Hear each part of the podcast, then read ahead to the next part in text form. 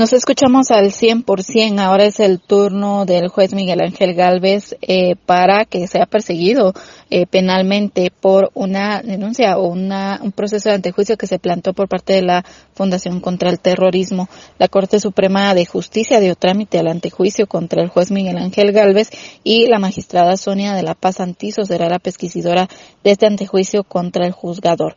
Por mayoría, los magistrados de la Corte Suprema de Justicia dieron trámite a esta solicitud de antejuicio que promovió la Fundación contra el Terrorismo en contra del juez de mayor riesgo B, Miguel Ángel Galvez.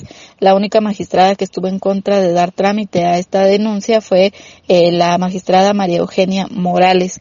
Otra de las magistradas, Delia Dávila, no integró el pleno por problemas de salud. El resto de los magistrados votaron por designar a la magistrada Sonia de la Paz Santizo como pesquisidora en este expediente. La denuncia fue presentada el 11 de mayo, la cual se planteó por abuso de autoridad, incumplimiento de deberes, prevaricato y detenciones ilegales en forma continuada.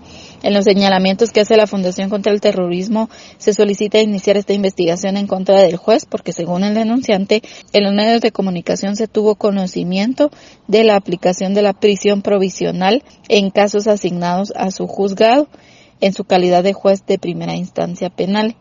Al haberse tramitado la solicitud, la pesquisidora debe citar al denunciante y luego al juzgador para que entreguen las pruebas de descargo y después rendirá un informe final eh, con recomendación de mantener o retirar la inmunidad al juez. El antejuicio se promovió luego de que Galvez envió a juicio a nueve militares vinculados al caso diario militar.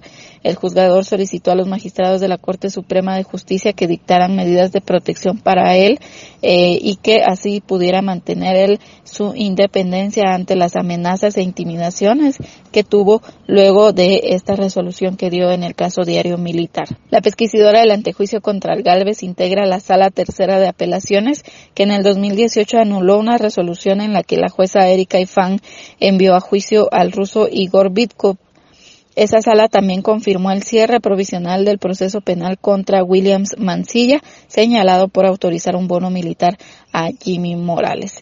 Hasta el momento hay organizaciones de sociedad civil que están en contra de esta persecución que se hace en contra del juez Miguel Ángel Galvez y hacen referencia a que podría ser un, eh, una situación similar como la de la jueza Erika Ifán que ahora se encuentra en exilio.